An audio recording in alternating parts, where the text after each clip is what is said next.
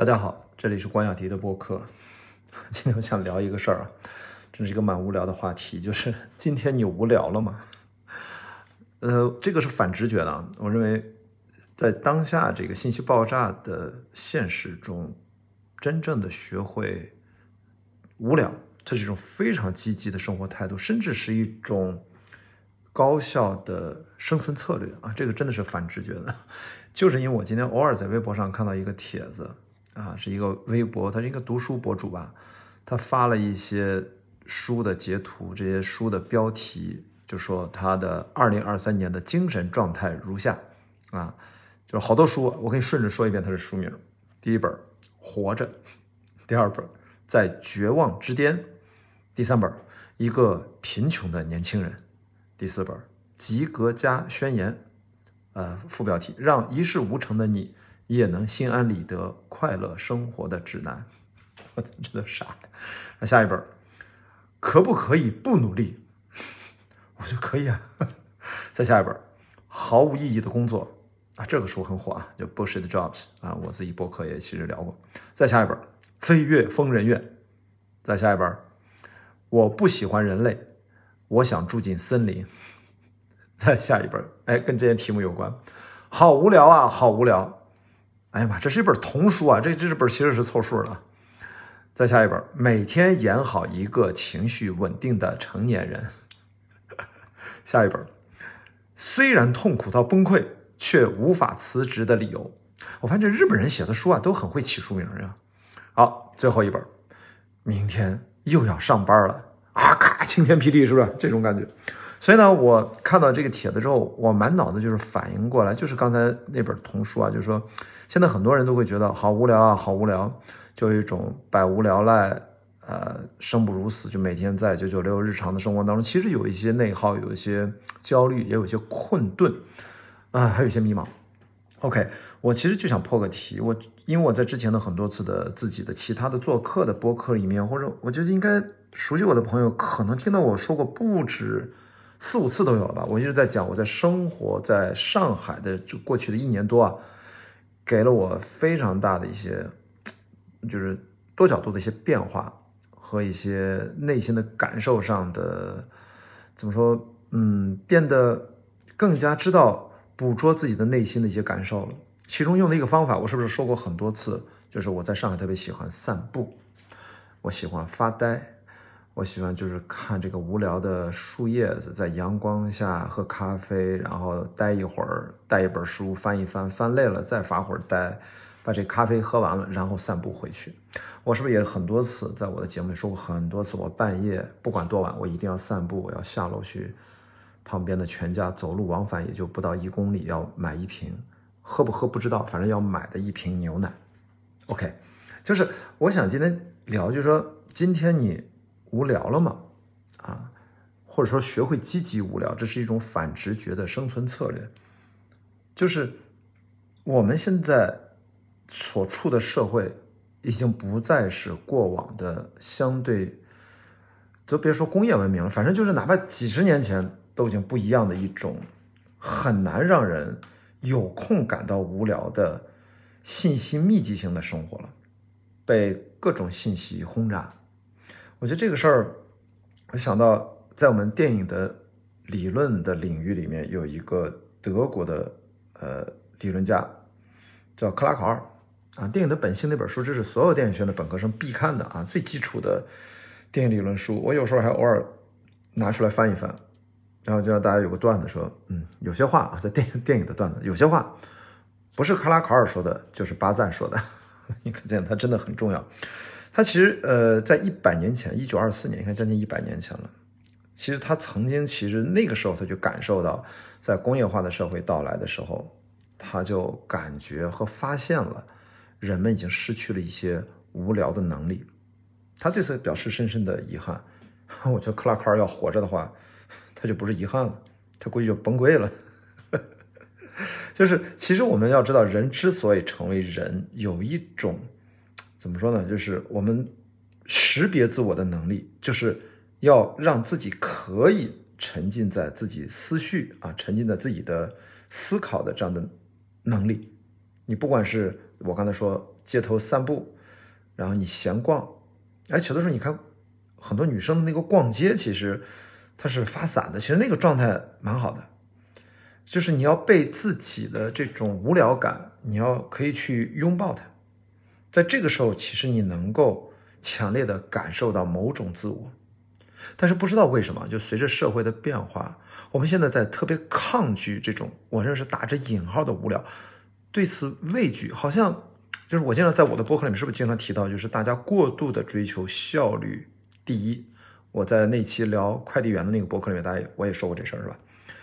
好像我们突然有了一种价值观，就是效率优先，这是一个公认的天理，也是打引号的。我就我并不这么认为啊，就是实际上现在越来越忙碌的城市生活，还有过多喧嚣的这种信息轰炸，它已经把我们生活当中原有的一种自然态的这种，其实是一种我们本该占据我们生活当中很重要位置的一种。感受无聊的这样的能力，完全给抹除掉了。这个克拉克尔其实在一百年前他就提出了这样的问题。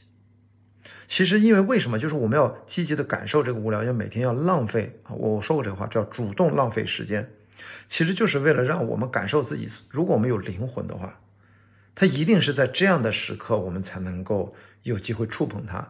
所以我说，人学会独处，人不怕一个人待着。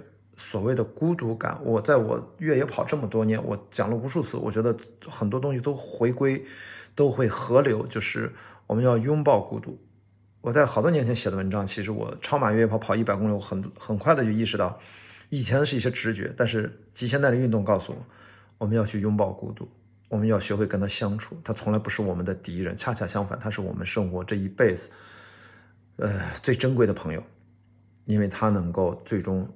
成为我们区别于其他人最根本性的东西，那这个东西是什么？就是我们的生命体验。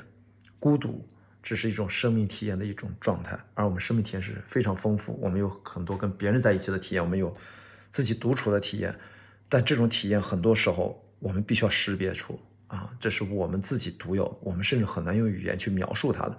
而这种东西是我们这一生最珍贵的东西。那如果要是我们现在不知道为什么我们要去杜绝了这种无聊在自己生活当中的存在，我们就失去了跟自己灵魂对话的空间和机会吧。所以我觉得我要所谓的要活在当下，其实要积极的努力培养自己面对无聊的能力，或者我们要寻找那种无聊感，不要把它当成负面情绪。朋友们，真的，我真的不是在开玩笑，我不是在宽慰你们。我一开始说那个。博主列举的那几本书名，其实他只是在宣泄某种情绪。你把它当成段子看可以，但是我看到这样的东西，我就会想背后的所谓的方法方法论吧。那我们该如何应对这种情绪呢？所以我并不会一笑了之，我就会通过我就看到那么一条微博，脑子里想到说没有什么。我们现在是反直觉的生活状态，我们需我们惧怕的不该惧怕无聊。我们反而应该去拥抱无聊，因为我们现在最稀缺的就是这种无聊。这种无聊就是我们当你想一想，在深夜，本来我们应该仰望星空，感受人类渺小的这种状态。可是，在现在光污染的大都市情况下，我们有这种大都市的这种热效应，在市中心感受的温度都比旷野里面要高好几度，对不对？因为在城市，全世界都一样。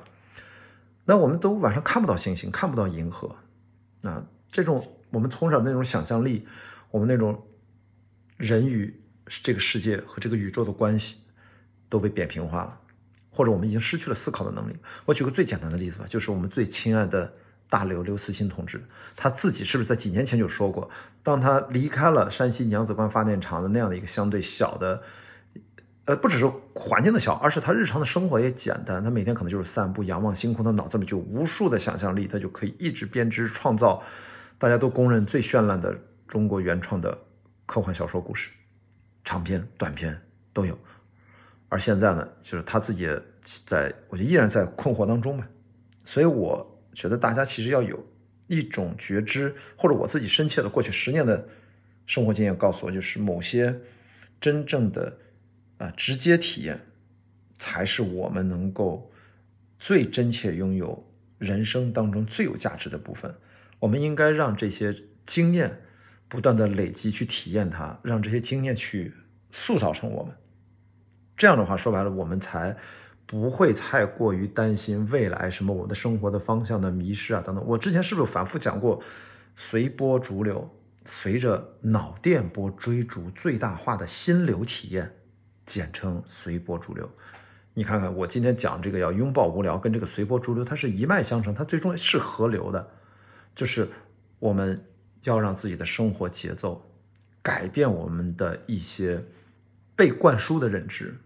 就是追求效率，当然这背后又是一系列的问题啊。那我不追求效率，难道我的生产力就更高，我能赚更多钱吗？但其实真的并不是你效率保持那么强大的给自己的压迫感，然后你都都躁郁症了，你都心理抑郁了，你都焦虑了，你的生产效率就高吗？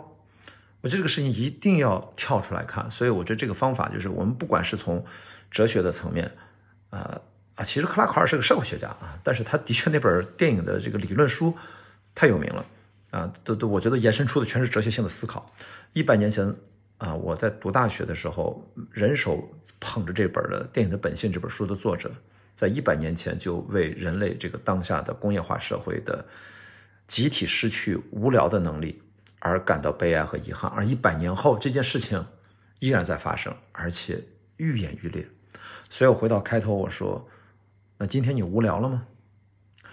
如果你有了我这样的觉知，当然，你可能会通过运动、通过训练、通过阅读去感受我今天分享的这一个生活的细节啊。那如果你积极的去无聊了一下，那一刻是美妙的。你今天和明天，哪怕在同一条路上的同一个咖啡馆，哪怕点的同一杯咖啡，你要知道，这两者都是真实的，这两者都是你生命当中真实去感受经历的一部分，它就是塑造着你。而不要把这个时间这么匆忙的去淹没在无聊的刷手机、短视频的和这种新闻头条的轰炸的这种，让我们变得对这个周遭的真实世界越来越麻木的这样的一个生活的快节奏当中啊，我们就逐渐自我迷失掉了，好吧？所以我从这个角度跟大家分享，这是我今天想跟大家聊的，就是不要惧怕无聊，勇敢去积极的去感受无聊吧。这可能是在当下啊的年轻人朋友们最怎么说最有效率的一种生存策略，反而能让我们的心情会完全不一样，好吧？那这就是今天关雅迪的播客，我就 看了个微博，想这么多，我也不知道为什么，好吧？我们明天见，拜拜。